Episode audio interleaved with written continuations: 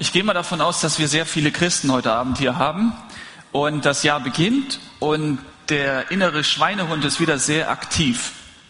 Ähm, viele von euch werden sich vornehmen, ein Christsein zu leben, wie Gott sich das vorstellt. Viele werden sich vornehmen, anders zu leben als vorher. Und manche werden am Ende des Jahres wieder frustriert sein und werden zurückblicken und sagen, oh, das ist mir nicht gelungen.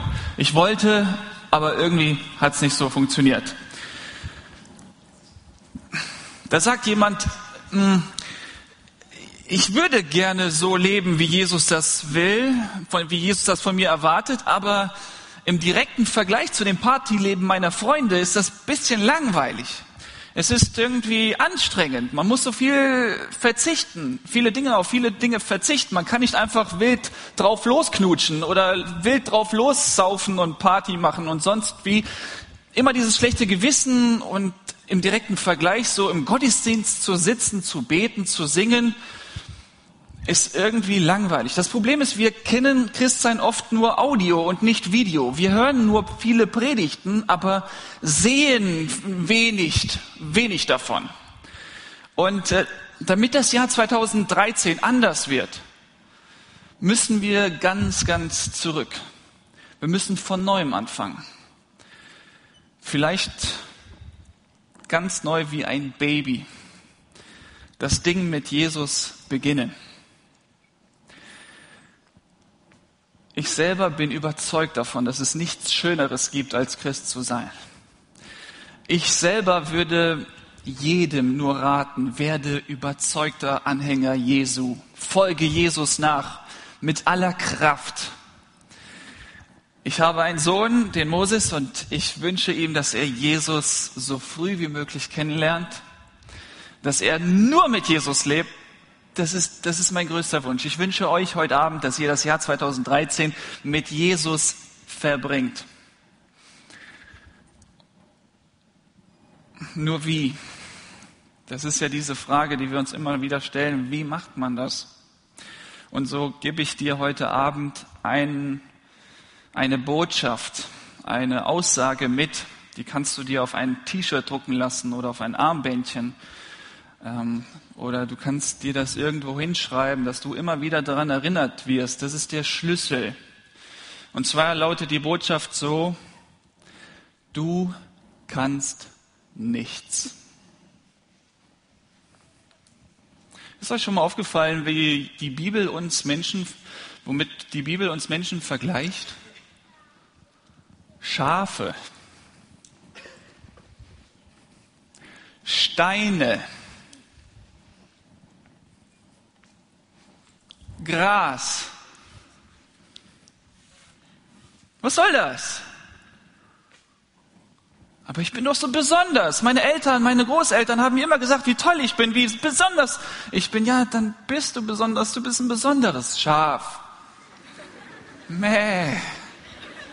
Ja. Aber ich bin so intelligent. Dann bist du ein intelligentes Schaf ich sehe doch so gut aus, dann siehst du halt als Schaf oder als Stein gut aus. Merkt ihr, wir kommen wir als, da nicht so gut weg, wenn die Bibel uns Menschen beschreibt. Und da ist so eine ganz, ganz tiefe Wahrheit. Und die müssen wir knacken, die müssen wir verstehen, sonst begreifen wir das Ganze mit dem Reich Gottes und Jesus nicht.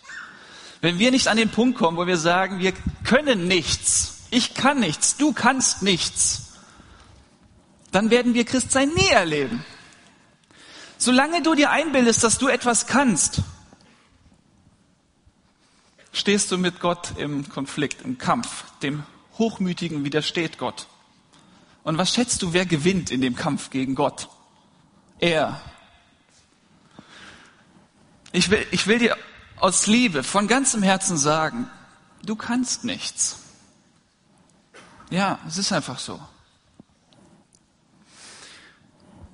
Wenn, wenn man unsere, unser Leben jetzt mal filmen würde oder ein, ein, paar Tage aus unserem Leben, aus meinem Leben, aus deinem Leben und das irgendwie zusammenschneiden würde, dann hätte man den Fail-Film 2013, wo innerhalb eines Tages ein Million Leute, die sich diesen Film ansehen würden und lachen würden.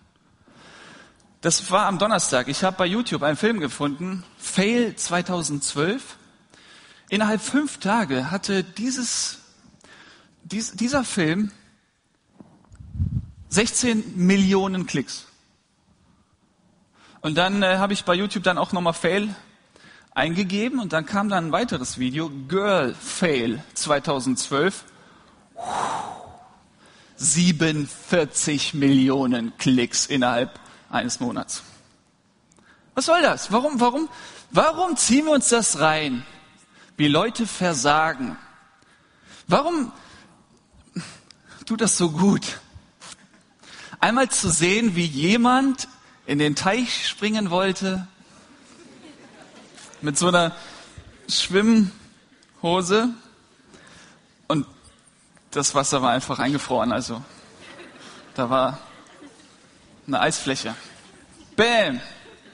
Und dann lachen wir und das ist doch, ist doch gut, ist doch, ist doch mal schön zu sehen. Und ich habe mich da gefragt, warum ist das so? Warum ist es so, so gut, ah, zu sehen, wenn jemand mal versagt?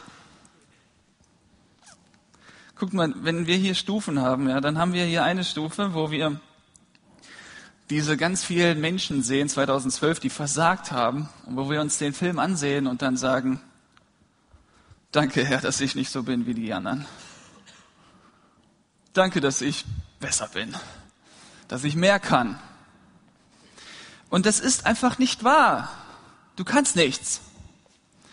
Das ist eine Wahrheit, die wir in, an vielen Stellen in der Bibel finden. Und wenn wir nicht so werden wie Babys, Säuglinge, dann, dann werden wir nicht in das Reich Gottes hineinkommen. Dann werden wir es nicht sehen. Wir werden es nicht begreifen. Wir werden nur theoretisch über Christsein reden. Wir werden es nicht erfassen. Wir werden nicht überrascht sein von Gottes Größe. Wir werden in alltäglichen Situationen die Hand Gottes nicht sehen, wie er Dinge schiebt, lenkt, Umstände so hinstellt, dass man plötzlich da ankommt, wo er einen haben wollte. Wenn wir nicht so werden wie Babys, dann werden wir es verpassen, die Schönheit Jesu. Und da ist einfach der Schlüssel, dass man dann einsieht, Ihr geht nach Hause und sagt, ja, okay, und ich bin jetzt jemand, der nichts kann. Und wenn Paulus das sagt, dann sagt er, ich vermag alles durch den, der mich kräftigt. Ich kann nur das, was Jesus durch mich tut. Ich kann nichts.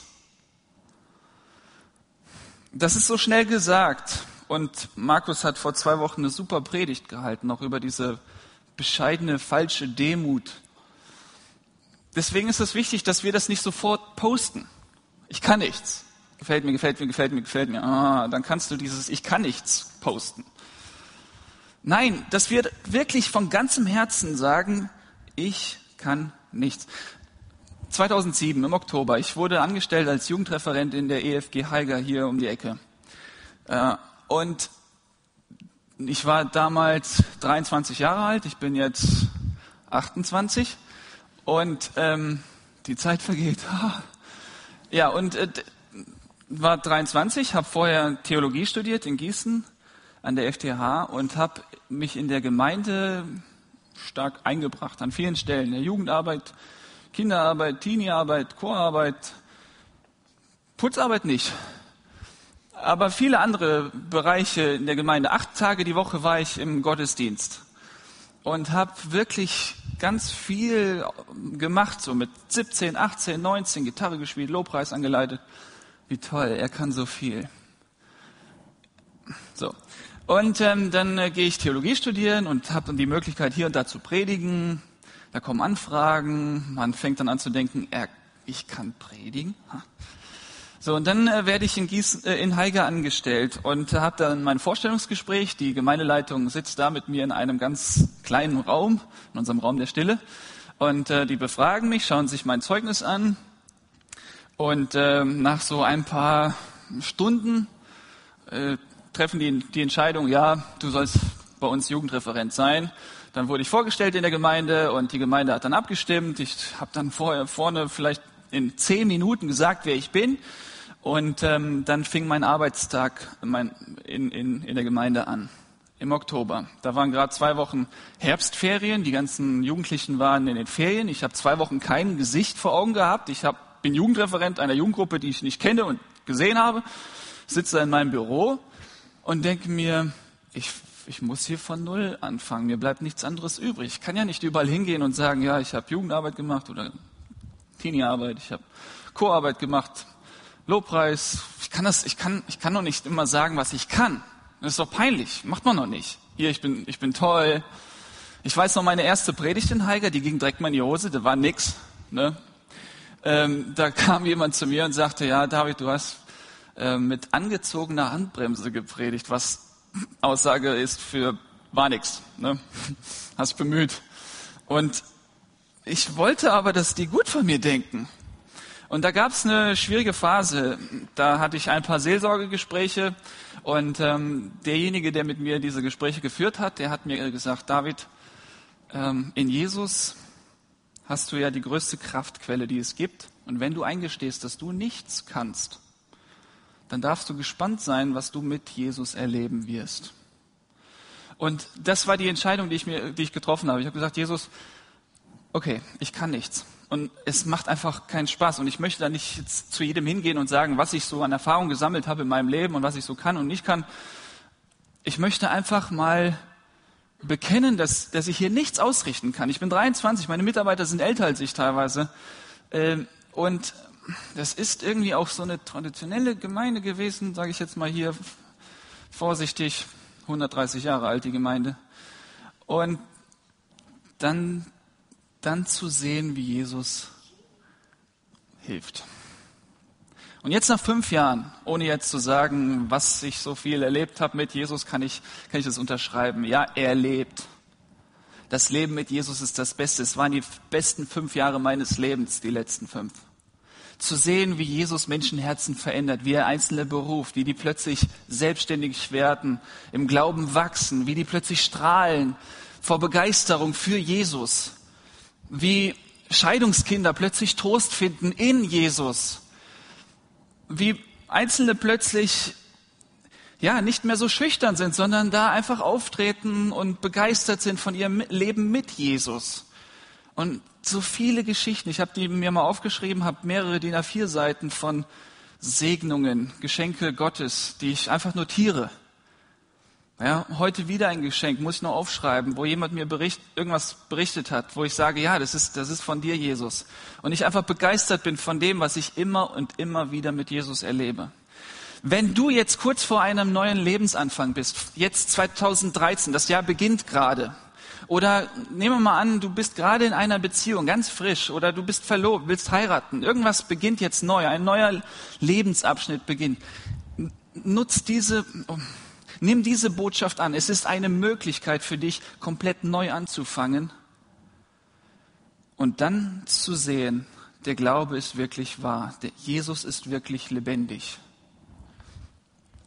Wir haben hier diesen spannenden Text aus Lukas 18, das Ding mit den Kindern.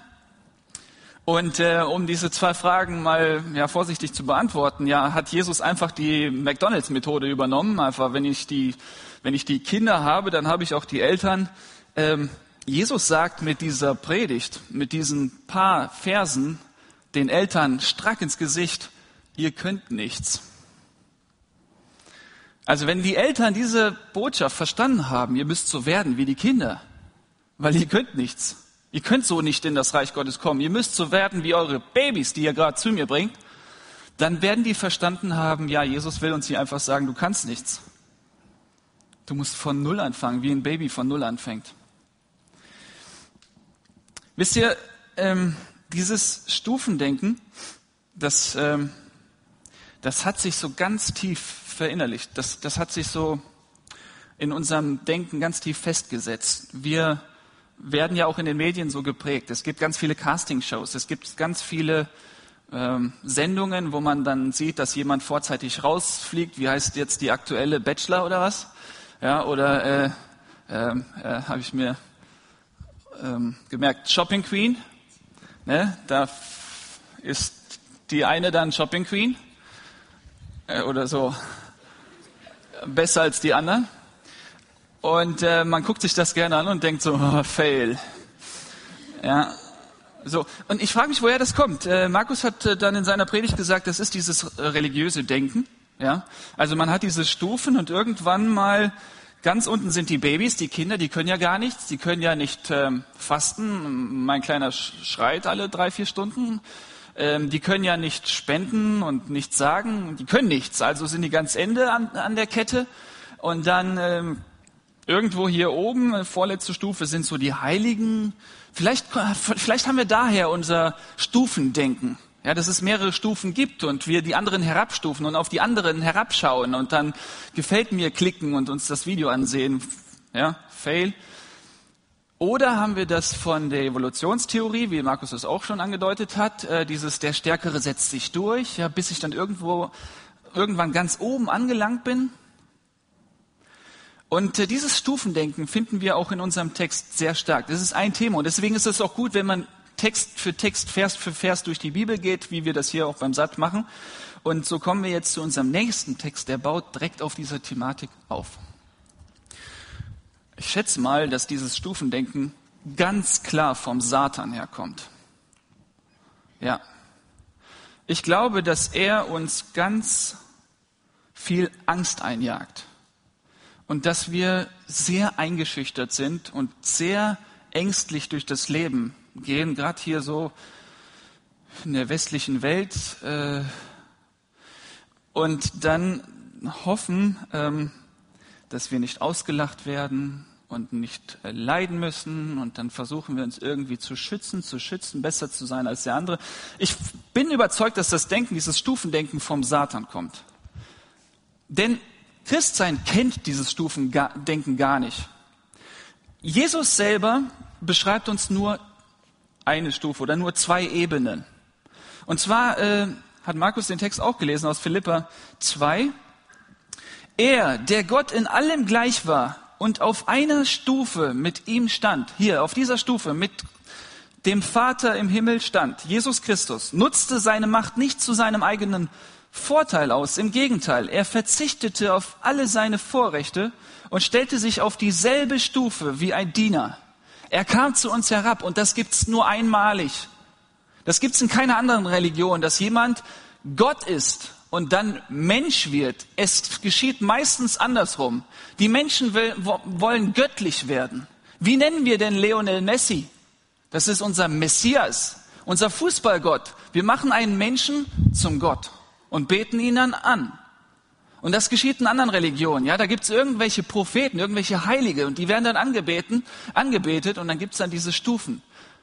Anders ist es bei uns mit Jesus. Er ist Gott und wird Mensch und kommt zu uns herab und stellt sich auf dieselbe Stufe wie ein Diener. Er wurde einer von uns. Ich lese gerade aus der Bibel.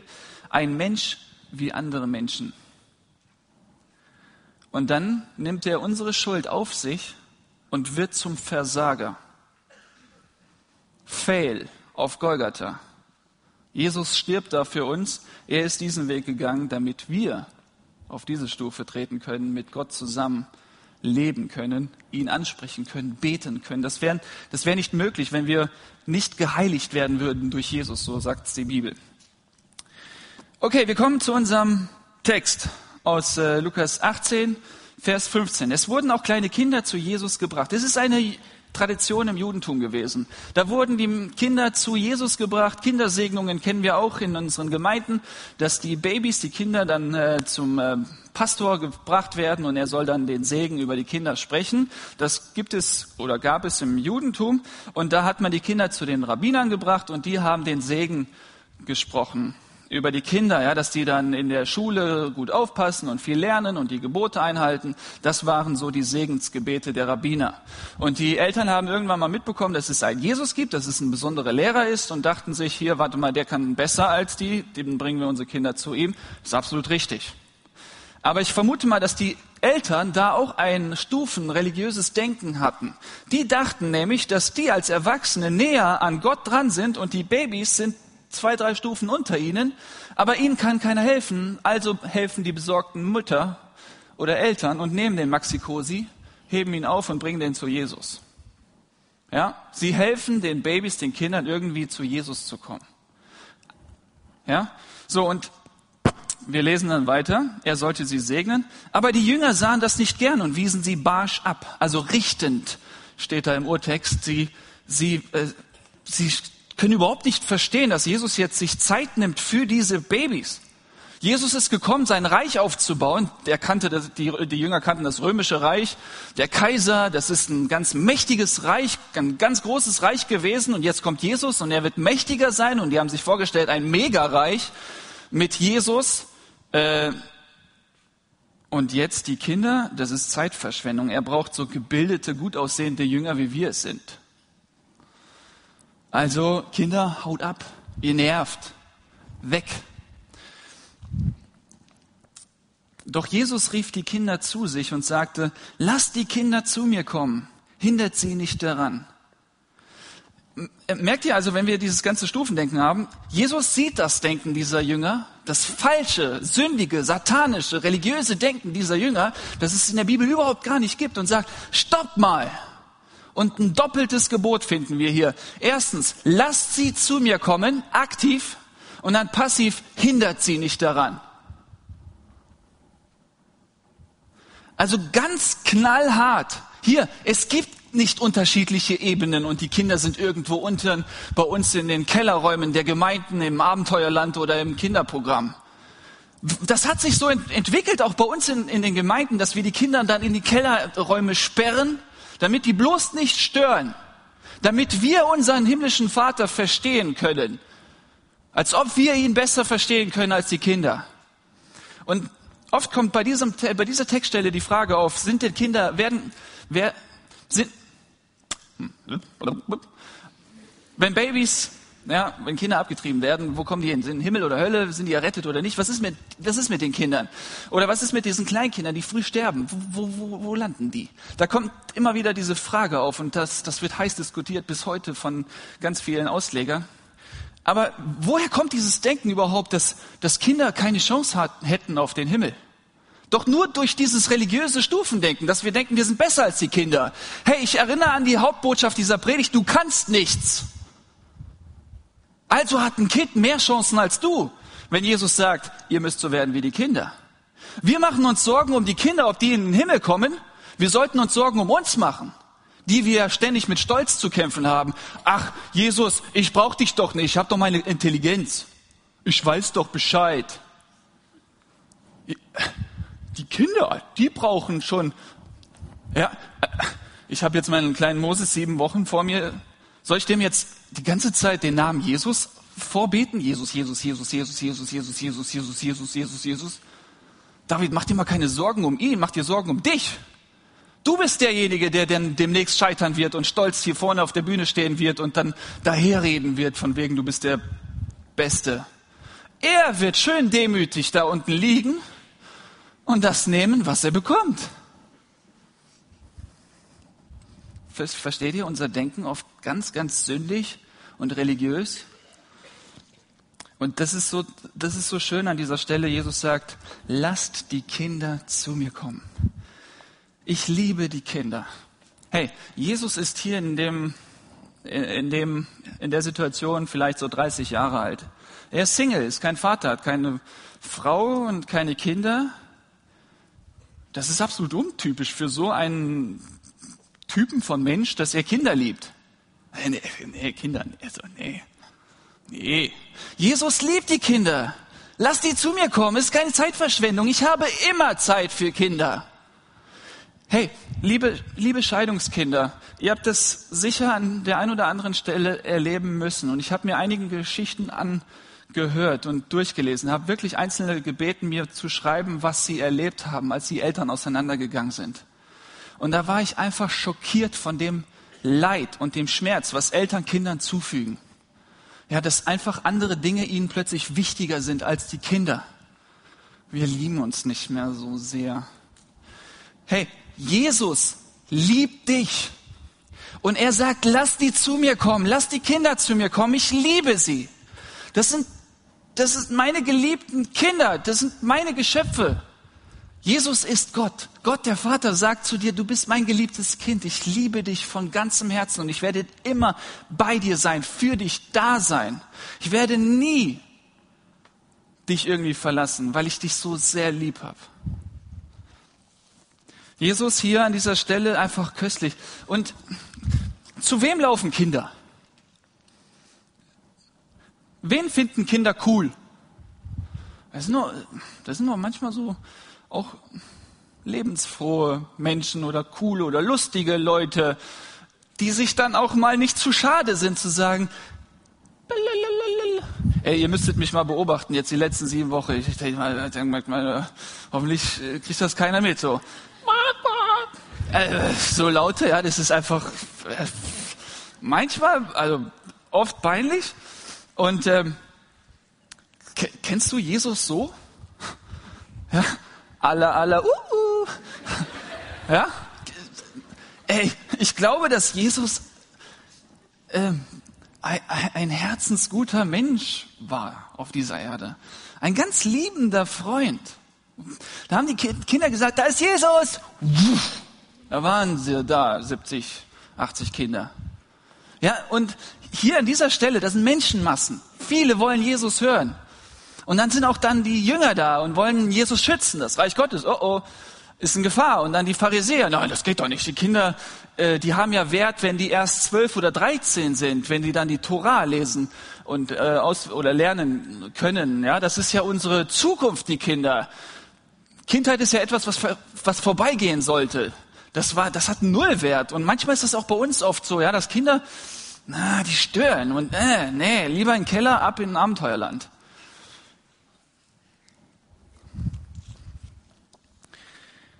Lasst die Kinder zu mir kommen, hindert sie nicht daran, denn gerade für solche wie sie ist das Reich Gottes. Also, wir sind Schafe, wir sind Steine, wir sind Gras, ah, hatte ich vergessen, Staub. ne? wir, und wir sind nicht mal Babys wenn wir uns nicht fest vornehmen und eingestehen, dass wir ohne Jesus nichts können und einfach abhängig sind, voll, 100 Prozent von seiner Kraft, von seiner Hilfe, von seiner Gnade, von seiner Fürsorge. Wir brauchen ihn, du brauchst ihn.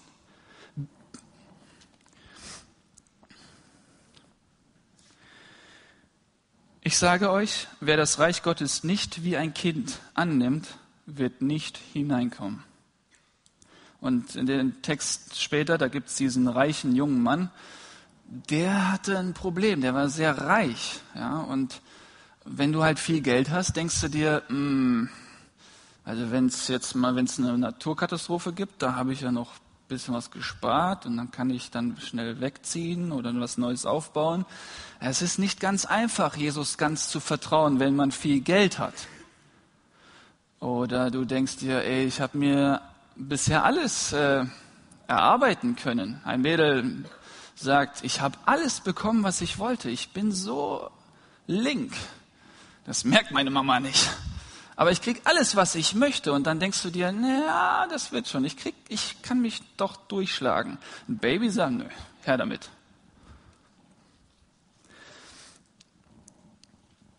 Ich habe einen Neffen, der ist jetzt zweieinhalb Jahre alt. Und ähm, das ist äh, das erste Kind meiner Eltern, äh, erste Enkelkind meiner Eltern. Das ist für uns alle ein mega Ding gewesen. Ein Baby ist geboren, ja. Und ähm, irgendwie ist dieser Noam, so heißt er, mir ans Herz gewachsen. Ich habe ihn einmal im Monat gesehen. Wir haben dann meine Schwester, meinen Schwager besucht und haben ihn dann immer wieder beobachtet, wie er dann älter wurde. Und das war ein echt, also es ist ein süßes Baby, ist super, echt goldig. Und ähm, ich habe dem dann immer Sachen geschenkt, ähm, irgendwann mal ein Bobbycar.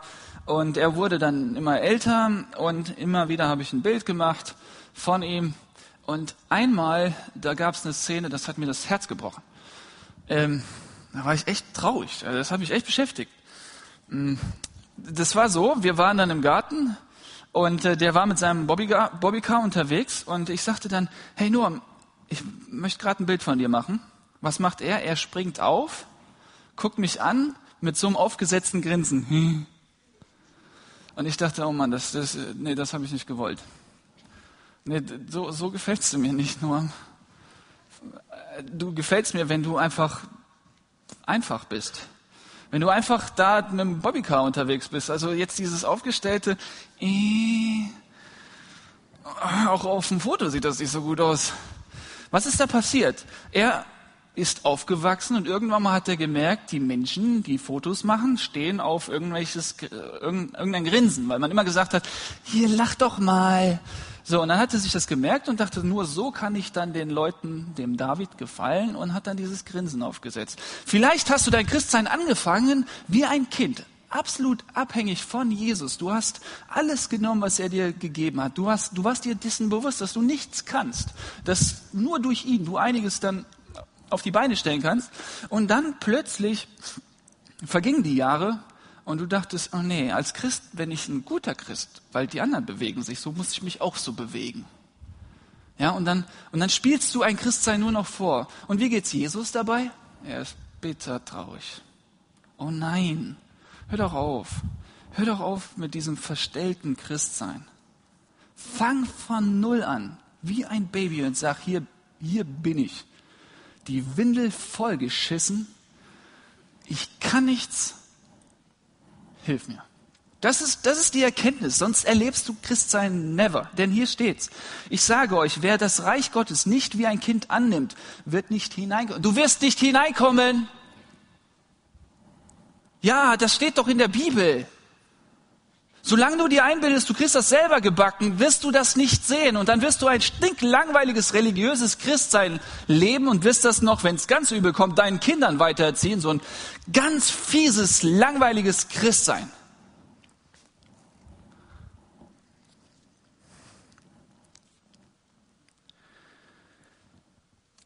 Ich habe hier einen Tisch und zwei Stühle aufgebaut. Und ähm, also das waren die Techniker.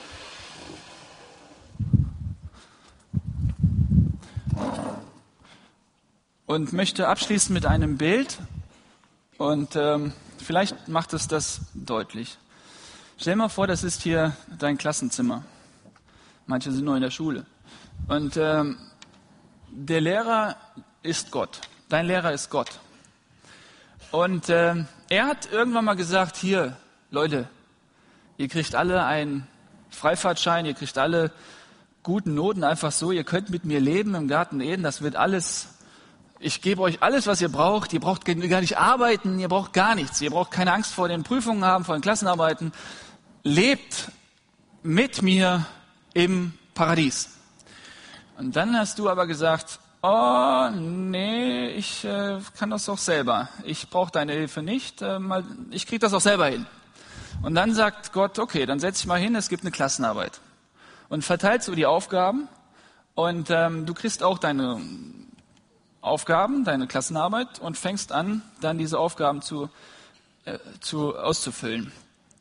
Und dann stellst du fest, oh, oh, äh, ich dachte, ich kann das, aber äh, ich kann das nicht so gut. Du lässt dir das aber nicht ansehen. Kennt ihr, ne? So einen Moment, ne? ich kann das nicht. Aber das darf ja keiner mitbekommen. Also fängst du an, ähm, dich äh, darauf zu konzentrieren, setzt ein Gesicht auf, also wenn du überlegst, du merkst, du raffst null, nothing, gar nichts. Also, äh, äh, mit deinem Stift bist du dann da beschäftigt und guckst dich immer um, ob die anderen da auch zurechtkommen mit den Aufgaben. Und auch die tun so, als ob alles in Ordnung ist. Ja, und die sind dann mit ihrer Klassenarbeit auch beschäftigt. Und ähm, manche denken, also ich, ich bemühe mich jetzt, ich schaffe das noch. Andere sagen, oh, ich pack das nicht mehr so. So, und jetzt, äh, Gott der Vater, dein Lehrer weiß natürlich, dass du es nicht schaffst. Und er erwartet einfach eine 1 plus, also 15 Punkte. Und ähm, er merkt so, oh Mann, die Studenten, die tun so, als wenn die es raffen. Die sind so stolz einzugestehen, dass sie es nicht packen. Ich muss ihnen helfen. So, und dann schickt er Jesus, äh, seinen Musterschüler, und Jesus kommt und setzt sich dann zu dir. Und er kriegt auch diese Aufgaben und füllt diese aus und erfüllt das Gesetz mit einfach 15 Punkten. Alles richtig. Wirklich alles richtig. Und dann sagt er, David, ähm, nimm meine Arbeit, gib mir, gib mir deinen Kram. Oh, du hast ja gar nichts. Ähm, ja. Und ähm, einige von uns sagen, na, hör auf, ich krieg das selber hin. Aber andere sagen, wow, krass, vielen Dank. Ja, danke nehmen die Arbeit, die Jesus selber ausgefüllt hat, gehen zum Lehrer und sagen hier, Und der Gott, der Vater, der Lehrer sieht sich das an und sagt, ja, super, hast geschafft, bestanden, super. Und Jesus hat ja dein Gekritzel und geht auch zum Vater und sagt, hier hast du meine Arbeit. Und er sagt, oh, oh nein, wirst bestraft, fail. Hm. Stellt euch mal vor, jetzt ist hier ein Maxikosi. Hier ist ein Maxikosi. Und hier sitzt Jesus. Und Gott der Vater gibt dem Baby auch eine Anforderung. Äh, eine Arbeit. Und das Baby nimmt das gar nicht erst wahr, weil das Baby mit sieben Wochen nur Konturen wahrnimmt. Was ich da immer im Grinsen bin, immer so. Ja. So, und der, äh, das Baby liegt da und spielt dann und greift nach Dingen und Jesus füllt das aus und legt dem Baby das einfach mal in sein Maxikosi. Und nimmt von dem das angespuckte Blatt und geht zum Vater und sagt, hier, es reicht nicht aus, ich bin bereit für das Baby zu sterben. Guck, das Kind, es nimmt einfach an. Es nimmt die Hilfe einfach an. Und wie lange brauchst du, bis du dann sagst, ja, ich nehme es, ich nehme es an. Ich nehme deine Hilfe an, Jesus. Hier, und wir haben einen lieben Gott, der seinen Sohn Jesus schickt, dass, dass er für uns diese Arbeit erledigt. Wir glauben an einen Jesus, der es gut mit uns meint, der uns liebt und uns erretten will, befreien will. Stellt euch mal einen Glauben vor, äh, ohne Glauben, Atheismus. So, da sitzen, sitzen die Menschen und glauben gar nicht, dass es einen Gott gibt und haben dann auch so diese äh, moralischen und ethischen Anforderungen und sind damit beschäftigt, diese auszufüllen und sehen, wie die anderen auch beschäftigt sehen, aber fragen sich, warum mache ich das eigentlich? Also keiner fragt ja danach. Äh, kann ich mir auch das Leben nehmen? also ich, was verdiene ich mir eigentlich damit? Weiß ich nicht. Äh, fail. Dann gibt es äh, andere Religionen, die kennen Jesus nicht. Ja, diesen Musterschüler nicht. Und äh, da gibt es den Lehrer und der hat auch Anforderungen. Und die sitzen da und füllen diese Aufgaben aus und schaffen es nicht und schaffen es nicht und denken, hoffentlich reicht das aus. Und ich, wir wissen gar nicht, was, was er von uns fordert. Wie viele Punkte sind okay? Reichen 90 Prozent? oh Mann, ich bin überfordert damit. Gucken sich um, wie die anderen beschäftigt sind. Andere sind, wirken noch gelassen und locker und frei, aber ich schaffe das nicht und sind verkrampft. Und wisst ihr, wohin Religion führt? Entweder zu Stolz, weil man denkt, hey, ich bin gut, besser als der andere. Oder zur Niedergeschlagenheit, dass man sagt, ah, ich schaffe es gar nicht. Ich kann nicht so gut reden wie der andere. Ich kann das nicht so einfach verstehen, wie der andere Zusammenhänge einfach so begreift. Und gehen darunter kaputt. Und das kennt die Bibel nicht. Jesus kommt zu uns und gibt allen seine Lösung. Und dadurch sind wir errettet. Vorausgesetzt, du nimmst es an. Vorausgesetzt, du sagst, das sind die Anforderungen. Ich kann es nicht. Ich kann nichts. Danke, Jesus.